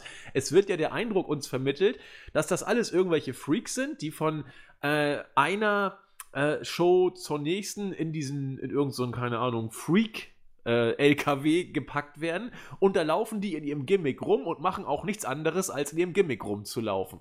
Und deswegen kann aus dieser Freakshow auch irgendwann irgendwie jeder Einzelne zufällig gerade rauskommen. Und Steve Austin kommt immer dann zufällig raus, wenn gerade irgendwie 316 Day ist oder irgendwas anderes. Der Eindruck wird uns ja vermittelt. Dieser Eindruck einer riesengroßen Freakshow, wo jeder zufällig mal gerade dann rauskommt, wenn man ihn gerade lässt oder er da gerade Bock drauf hat. Dass das natürlich kein Storytelling ist, ist völlig klar. Aber dieses äh, Gimmick des WWE-Universums wird uns ja nun schon seit, seit Jahren so verkauft. Ne? Und so kannst du letzten Endes alles rechtfertigen. Ja. Gut. Äh, was haben wir noch? Eine recht. Ja, darüber haben wir, glaube ich, auch schon mal gesprochen. Eine Frage, die eine, ja, die große deutsche äh, Promotion betrifft, nämlich WXW. Wie seht ihr die Situation zur Kooperation zwischen WXW und WWE und den Abgang von David Starr? Ist die Kooperation auf lange Sicht ein Vorteil oder ein Nachteil für WXW? Darüber haben wir schon vor einigen Monaten gesprochen, mittlerweile auch schon, ja, ich glaube zwei Jahre her, ein, zwei Jahre, als NXT UK damals äh, losging. Und da waren wir der Auffassung, dass das nur ein weiterer Schritt von WWE ist Richtung Allmacht im äh, Wrestling, und zwar weltweit, dass auf Sicht eigentlich alle Promotionen oder Promotions, die mit WWE zusammenarbeiten, äh, irgendwann zu Satelliten-Promotions degradiert werden, die entweder einverleibt werden oder nach äh, der Willkür von Vince McMahon ab und zu nochmal mal selbst veranstalten dürfen, so wie es, wenn es gerade passt oder nicht. Da ist eine große Gefahr mit drin, so haben wir damals philosophiert. Und meine äh, Sicht der Dinge ist, Das ist für WW, äh, WXW auf Sicht eher gefährlich und viele Nachteile mit sich bringen könnte, weil man doch sehr von den Fly-Ins von WWE abhängig wird, die großen Stars Gefahr läuft, an WWE zu verlieren und dann so eine Art Pharma-Liga wird. Olli. Ja, ich weiß gar nicht, ob ich das schon mal in irgendeinem Podcast äh, geäußert habe, aber ich denke mal, zumindest jeder im Team kennt da meine Meinung zu, habe ich ja auch oft genug schon geäußert. Ähm, klar kann man jetzt sagen, ähm, auch wenn WXW nicht diese Partnerschaft mit WWE eingegangen wäre, wenn WWE ernst macht, dann werden die wahrscheinlich so oder so aufgelöst werden oder wie auch immer aufgekauft. Ähm, so hat man sich jetzt ähm, ja vielleicht noch mal ein bisschen Zeit verschafft und zumindest ähm, aus Sicht der Veranstalter noch eine nette äh, Klausel, weil es ist zwar im Fall WXW nicht bestätigt, wie beispielsweise bei Evolve, aber man kann doch schwer davon ausgehen, dass bei allen Partner-Promotions äh, WWE eine Buyout-Klausel besitzt, genau wie eben bei Evolve. Und wenn WWE dann bereit ist, quasi ein NXT Europe äh, zu machen mit Standort in Deutschland, dann wird man die auch sicher nutzen, um dann quasi die ehemalige WXW ähm, als Standort in Deutschland eben zu nutzen. Und sehe es halt insofern äh, kritisch, dass man dann eben doch stark von WWE abhängig ist. Ich meine, das hatte man, hatte man jetzt ja auch mehrere Beispiele, wo WWE dann kurzfristig irgendwelche Fly-ins gestrichen hat, weshalb man dann äh, bestimmte Matches oder sogar Storylines nicht fortführen konnte oder verschieben musste. Ähm, wie gesagt, man kann natürlich sagen, äh, wenn WWE ernst macht, dann hat WXW so oder so keine Chance und wird früher oder später eingekauft, aber ich sehe es zumindest so, dass man sich so lange wie möglich seine äh, Freiheit und seine Unabhängigkeit äh, beibehalten sollte. Ja, ähm, ich glaube, das ist halt auch ein Problem, ähm, was da einfach ein bisschen tiefer steckt und wo ähm, was man aus vieler Sichtweise, äh, auch hier aus, aus mehrerer Sichtweise betrachten muss. Ähm, welche Möglichkeiten hat WXW denn? Ähm, WXW braucht Wrestler und zwar ähm, Stars, mit denen man irgendwie die Hallen füllen kann und die nicht direkt von, w von WWE aufgekauft werden. Äh, das wäre die Alternative dazu. Und kann man das irgendwie sicher sein? Nein, weil es im Grunde ähm, schwierig ist, außerhalb von WWE ähm, an bezahlte Jobs zu kommen in, in, in dem Ganzen. Soll heißen, was es bräuchte, wäre ein engerer Zusammenhalt zum Beispiel der Independent Promotions äh, in Europa generell. Ähm, und auch ein Umdenken von den Wrestlern. Also viele glauben ja, also wenn man sieht, wie viele da wirklich bei WWE unterschreiben, weil WWE bereit ist, ähm, so viele Leute unter Vertrag zu nehmen, gibt ja eigentlich nur zwei Möglichkeiten. Entweder viele dieser Leute haben wirklich so ein dermaßen Selbstvertrauen, dass sie glauben, dass sie bei WWE irgendwas reißen werden, oder denen ist es einfach egal. Hauptsache, die haben einen bezahlten Job und treten ab, so mal auf, ab und zu mal auf. Ähm, wenn überhaupt. Wenn überhaupt. Also musst du ja auch ein bisschen dazu sagen. Gut, ich meine, unsere deutschen Vertreter haben es jetzt, ähm, jetzt gibt es im Imperium, okay, das ist alles gut und schön. Ne? Auch bei NXT bekommen sie ein bisschen Zeit. Größtenteils sind sie bei NXT UK unterwegs. Aber wenn irgendwann mal Imperium Geschichte ist, ähm, sehe ich irgendwie das gleiche wie bei ähm, Sanity. Ähm, Sanity. Ähm, Walter hat viele Vorteile ähm, und ich kann mir immer noch vorsehen, dass, dass Vince ihn irgendwie als, als großes Monster irgendwie noch, noch holt, wenn, wenn Walter wirklich auch dauerhaft in den USA leben will. Aber der Rest ähm, kann da glänzen. Ich bezweifle, dass sie sich wirklich durchsetzen werden. Heißt, die müssen damit klarkommen, eben halt bei NXT und NXT UK. Ich habe nichts gegen äh, Fabian, gegen Marcel und äh, Alexander. Nee, überhaupt nicht. Aber ich sehe das halt vielleicht einfach ein bisschen realistischer. Ich glaube, wenn du nicht vorher schon als, als, als Megatalent, äh, das in Vince McMahons Augen, also Lars Sullivan auf gut Deutsch, äh, entweder zur WWE kommst oder als ähm, ehemaliger Sportler wie Gronkowski ähm, ähm, oder äh, Rousey, ähm, dann brauchst du einen großen Namen in der Wrestling-Szene, dass, dass ähm, Hunter dich über NXT stark pusht. Ähm, das trifft auf Walter zu, auf, auf den Rest nicht. Und das ist, muss eine realistische Einschätzung sein. Ich glaube einfach, wenn du, wenn du im Moment zu WWE gehst und noch nicht so einen großen Namen hast, verkaufst du dich unter Wert. Und das merkst du auch bei vielen. Und das ist halt auch ein bisschen das Problem an NXT und auch an NXT UK, ne? Ähm, NXT UK nimmt dir bis zum gewissen Grad die Möglichkeit, ähm, auf der ganzen Welt dir einen Namen zu machen, weil du bist halt beschränkt auf die Partner-Promotions und auf den guten Willen von WWE. So heißt, es wird zumindest, es ist nicht ausgeschlossen, das nicht, aber es wird zumindest schwerer, dir, wenn du nicht schon einen großen Namen hast, den Namen wirklich größer werden zu lassen. Ähm, und ähm, ja, es ist halt ein bisschen, du, ich sehe es so, dass man sich ein bisschen unter Wert verkauft. Viele, vielen würde es äh, wahrscheinlich besser zu Gesicht stehen, länger in der Independent-Szene zu bleiben oder irgendwo anders zu unterschreiben ähm, und dann irgendwann in zwei, drei Jahren ähm, vielleicht ein wesentlich besseres Angebot von WWE zu bekommen mit äh, ähm, noch besseren Aussichten auf eine größere Karriere. AEW hat das schon ein bisschen das, das Rad gedreht dahingehend, weil WWE ähm, eben halt auch verhindern will, dass die Leute dort unterschreiben, aber zumindest was jetzt finanzielle angeht, aber eben halt nicht irgendwie, was die Zukunftsperspektiven angeht. Ähm, keine Ahnung, wenn du jetzt bei WWE unterschreibst, auch für gutes Geld, musst du eben halt dann trotzdem damit rechnen, absolut nirgendwo zu versenden. Das ist jetzt nicht, nicht so, dass John Morrison nach all den Jahren irgendwo anders steht, als äh, äh bevor er gegangen ist. also kann man absolut. jetzt nicht unbedingt behaupten. Ähm, also wenn ich da mal äh, was beitragen kann. Ähm, ich meine, das sagen wir auch immer schon seit Jahren. Die Young Bucks sind da doch mit Abstand das, das beste Beispiel.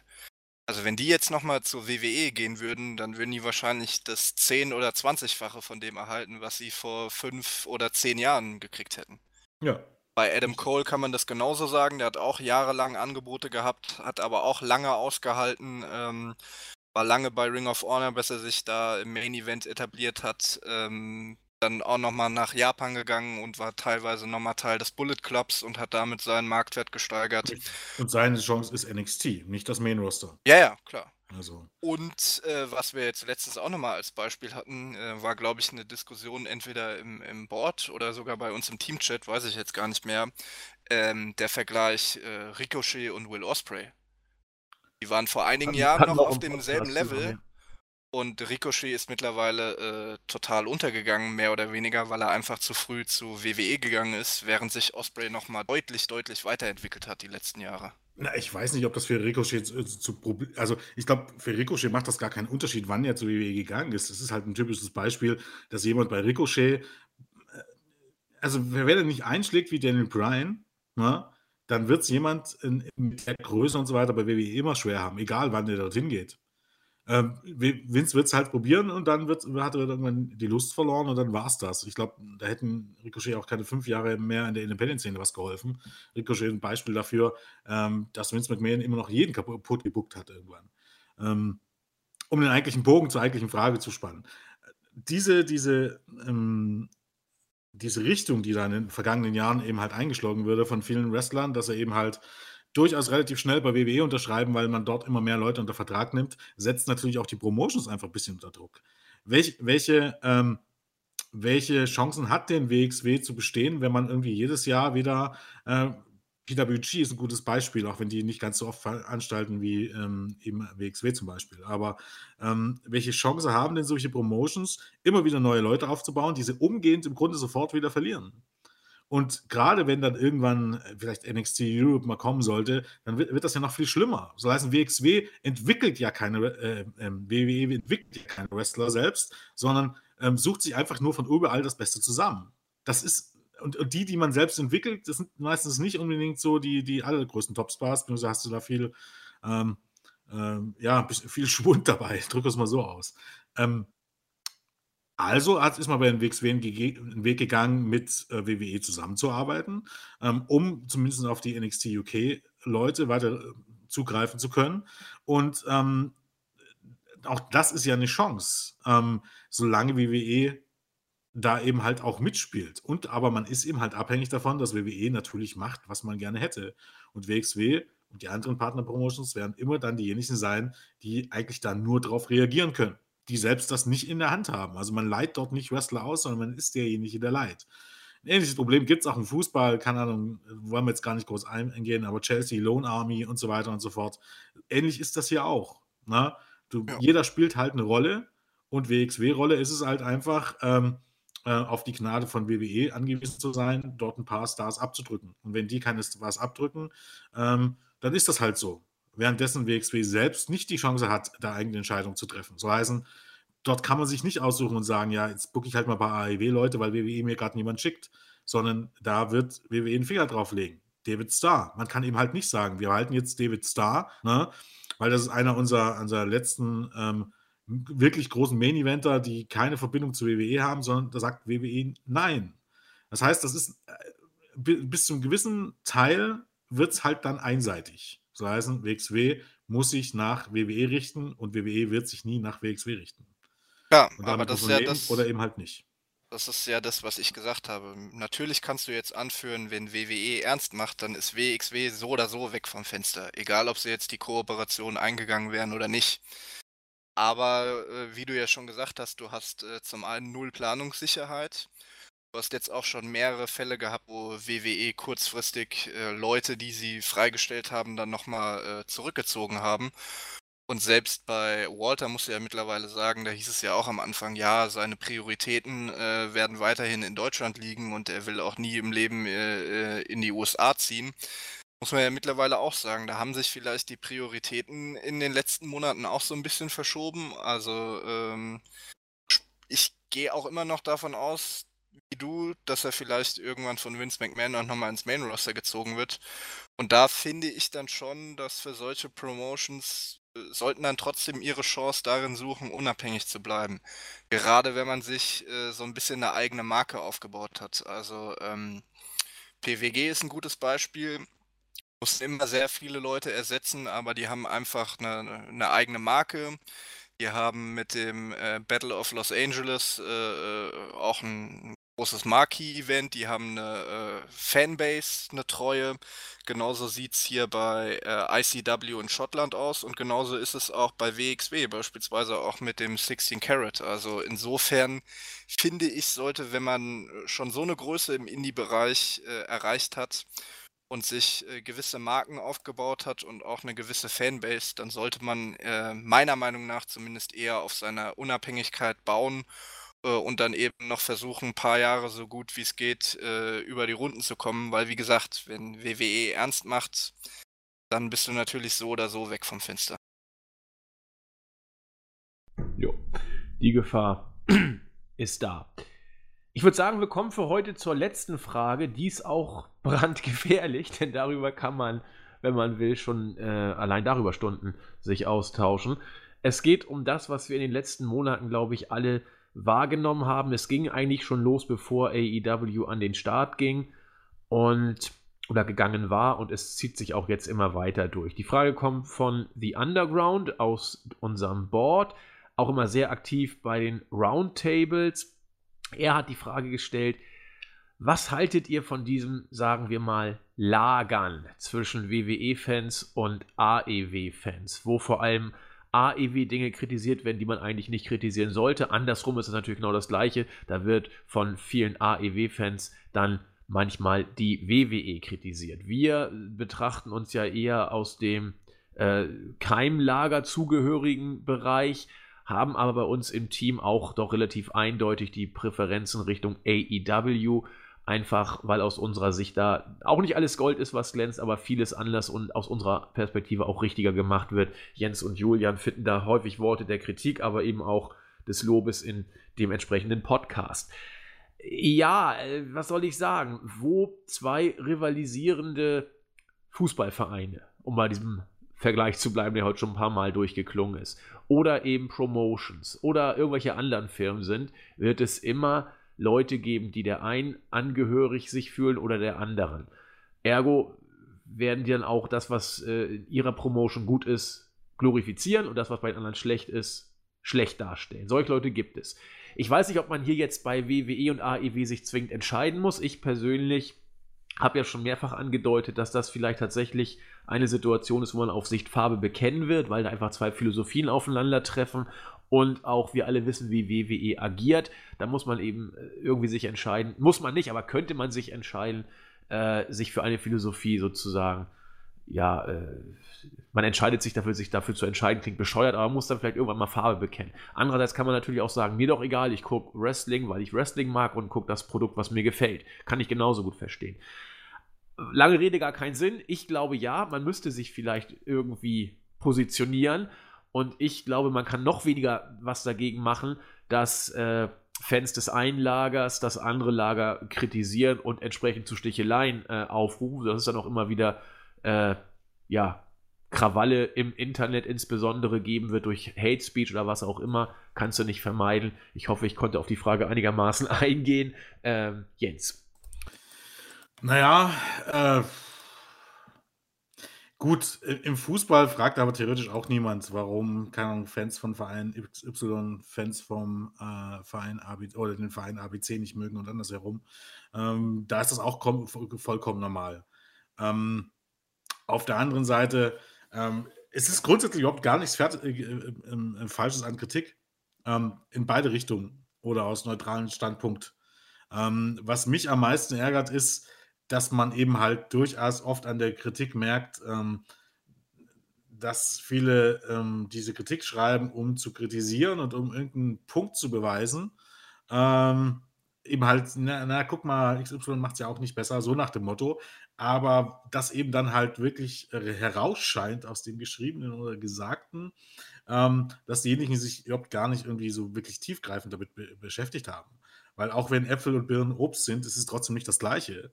Das muss also ich hatte jetzt erst in der letzten ARW-Review, glaube ich, drüber gesprochen. Nee, mit, mit Marvin war es, mit der, also mit der vorletzten ähm, über die All Allstars, die bei AEW und WWE eingesetzt haben, da sieht man halt einfach den Unterschied. Es gibt einen essentiellen Unterschied, ne? ähm, auch wenn es äh, auf den ersten Blick vielleicht das gleiche ist. Ähm, wenn man einfach nur mal einen zweiten Blick wagt, äh, wird man sehen, dass es eben halt überhaupt gar nicht das gleiche ist. Und also kann man es auch nicht gleich behandeln. Und einige tun das trotzdem so. Und das finde ich halt dann immer unglaublich anstrengend. Ähm, ansonsten ist es halt immer ein bisschen eine Frage, äh, wie, wie kritisiert man? Äh, wie formuliert man diese Kritik? Ähm, äh, versucht man irgendwie objektiv zu sein oder versucht man eben halt nur zu kritisieren des Kritisierens willen? Ähm, und ähm, muss man immer zwangsläufig, also das, das ist halt das, was ich, was mich tierisch nervt.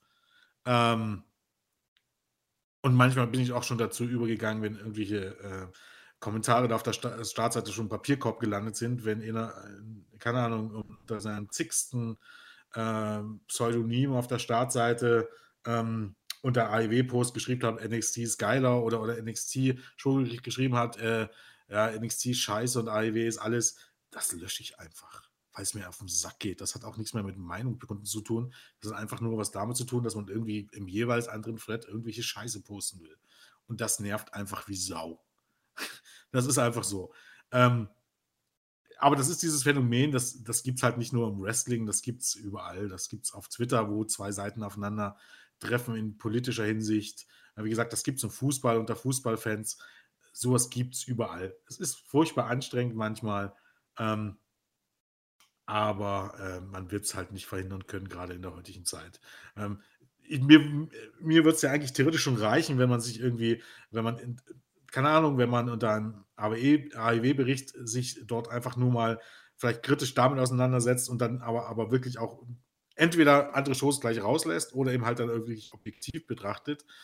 Ähm, oder eben ähm, das bei NXT das gleiche tut. Ähm, ich glaube, eine Sache ist halt wichtig, weil theoretisch ist es einfach so, der Mittwoch mit AEW und NXT bringt zumindest äh, außerhalb von Japan, glaubt, die beste Wrestling-Unterhaltung. Und da interessiert es mich im Grunde überhaupt gar nicht, ähm, wer was da irgendwie besser fand. Das geht mir einfach am Aha vorbei. Ähm, und äh, auf der anderen Seite verbietet sich aber natürlich auch jeder Vergleich irgendwie zu, von Raw und SmackDown zu AEW. Wer die Shows schaut, weiß, dass es da relativ wenig Überschneidungspunkte gibt ähm, und ganz große Unterschiede in der Philosophie.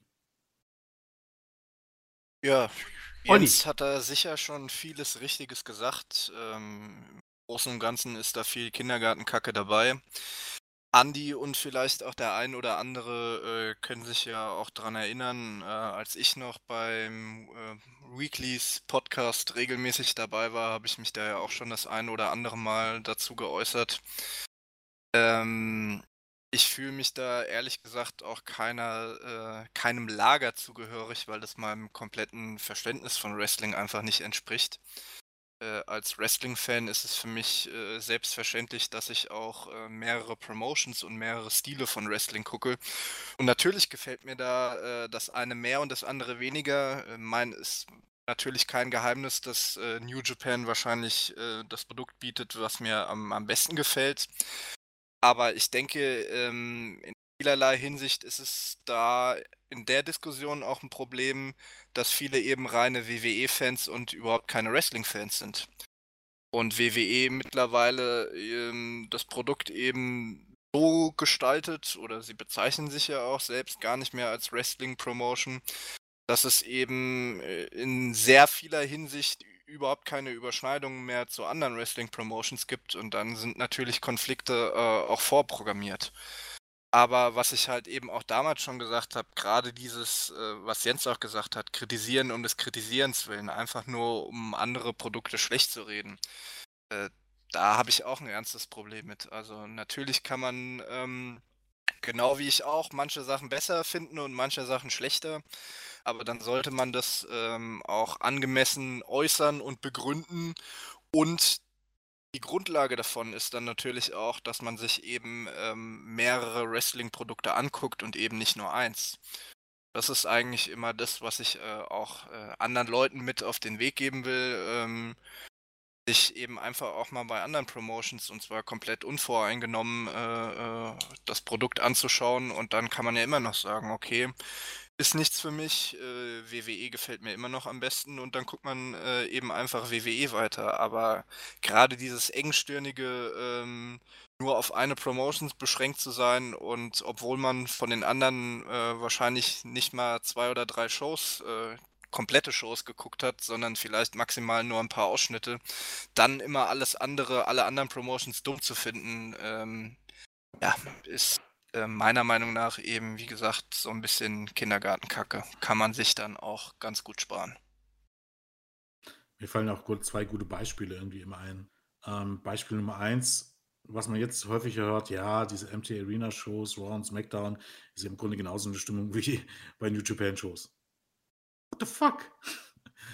Ja, dann muss, ich, muss man halt sagen, die Leute haben keine Ahnung von New Japan. ja, ne, aber Problem. weißt du, wenn, wenn, du das dann wieder sagst, dann bist du wieder jemand, der nicht mit Kritik umgehen kann. Weißt du? Nein, das ist, das, das ist also so ein typisches Beispiel. Wenn du den Leuten dann sagst, Bullshit. Die Leute, die sowas sagen, die haben wahrscheinlich noch keine ja. zwei oder drei komplette New Japan Shows gesagt, das, äh, gesehen. Natürlich das ist nicht. ja das, was ich sage. Ja, und, und, dann und kannst du dir meiner Meinung nach so ein Urteil gar nicht erlauben. Das hat dann auch nichts damit zu tun, dass die Leute, die das Produkt mögen, nicht mit Kritik umgehen können. Auch richtig. Sondern dass die Leute, die das sagen, einfach nicht ordentlich Kritik äußern können. Und da muss man auch wieder sagen, dann, dann neige ich dazu, auch, auch deutlich Kritik meinerseits auszusprechen.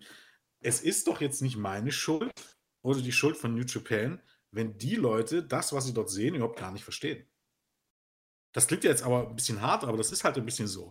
Man, kann es auch mit Filmen vergleichen. Ähm, WWE ist der super HD-Action-Film äh, mit super äh, CGI. Und, äh, keine Ahnung, New Japan ist, keine Ahnung, der, der, der japanische Artfilm, der auf Charaktere und äh, Dialoge Wert legt. Wenn, wenn ich mich jetzt, äh, wenn ich jetzt in, Actionfilm bin und sage, geil, äh, muss in HD sein, muss krachen, ähm, kann ich mich doch aber dann eigentlich theoretisch nicht hinsetzen und sagen, weil ich den, diesen New Art-Film nicht im Grunde verstehe oder den Dialogen nicht folgen kann oder die Story von, keine Ahnung, mit einem Komplex zu sagen, ja, Film A ist ja viel besser, ich habe die Story bei Film B nicht verstanden. Wenn ich sowas mache, bin ich halt einfach ein Idiot.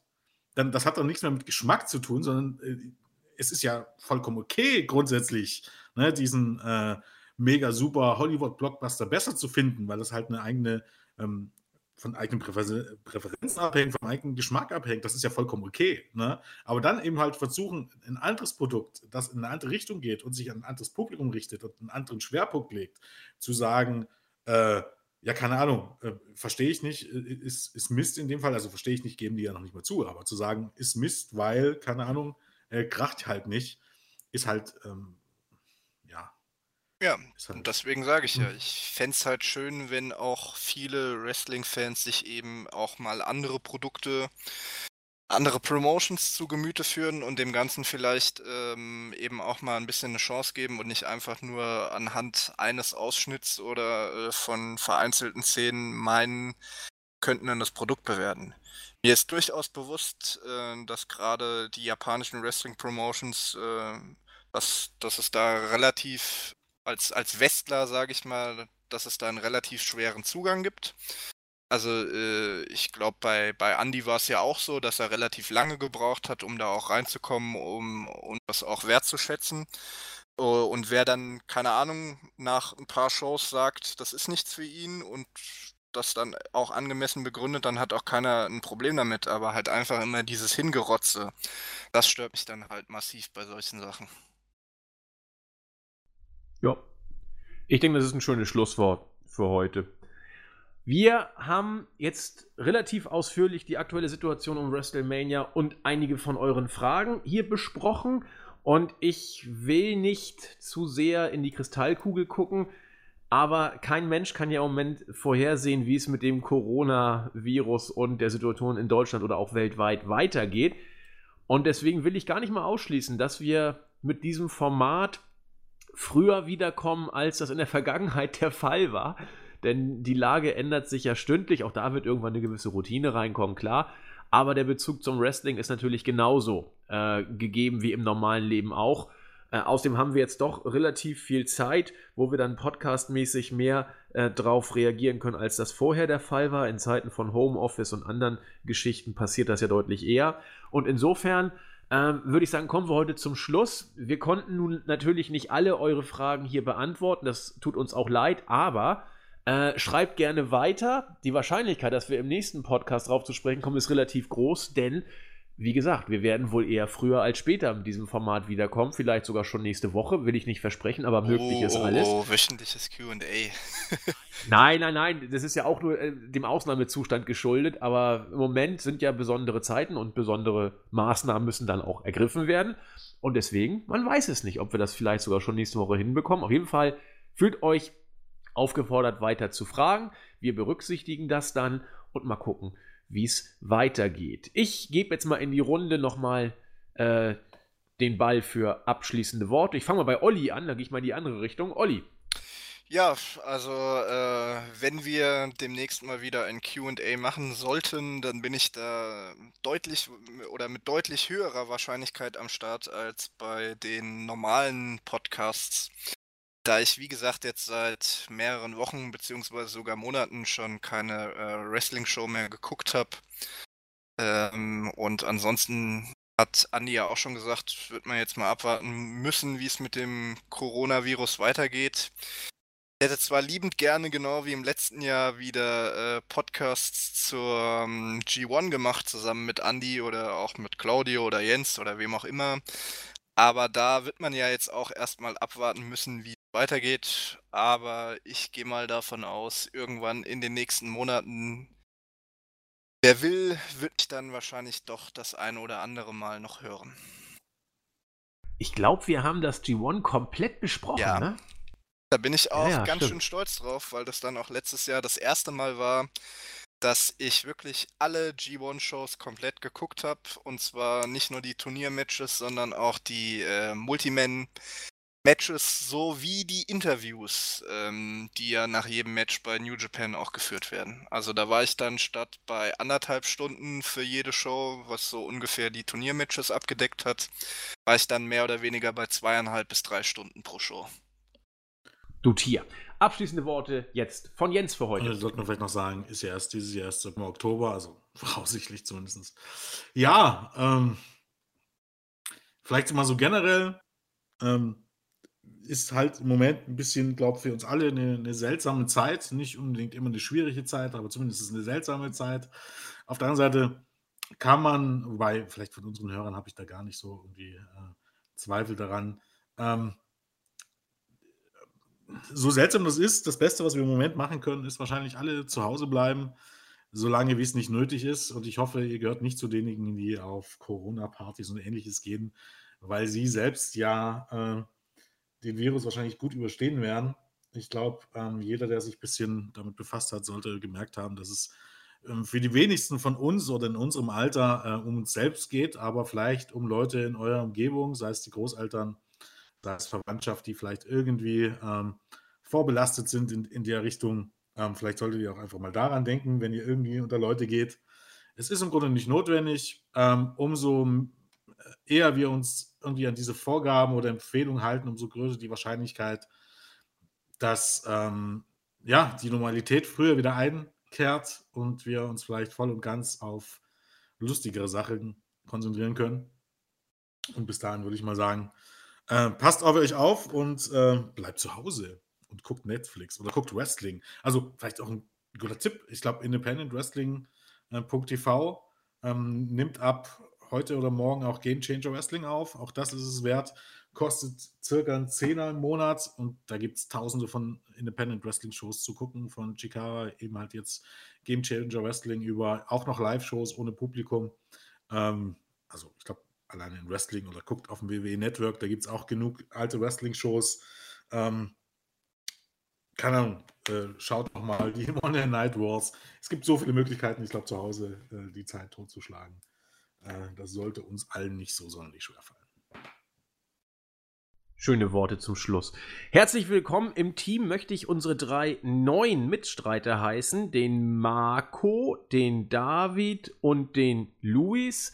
Mehr oder weniger zeitgleich alle drei bei uns angefangen, auch schon fleißig dabei. Ähm, bei WWE News werdet ihr sie ab und zu sehen, manchmal auch bei AEW News. Wollte ich hier einfach mal auch herzlich offiziell und vor dem Publikum willkommen heißen. Insofern haben wir das auch äh, hinter uns. Schön, dass ihr bei uns dabei seid. Jens hat es sehr schön gesagt, bleibt zu Hause, guckt einfach, wie wir die Zeit am besten überstehen. Ansonsten Netflix, gibt auch interessante andere Seiten, falls irgendwie Freund oder Freundin gerade unterwegs ist. Da kommt man irgendwie über die Runden. Man muss nicht auf irgendwelche Corona-Partys gehen oder was auch Und immer. vielleicht, falls ihr es von euch ja? braucht, Punkt 1, Klopapier wird nicht die neue Währung.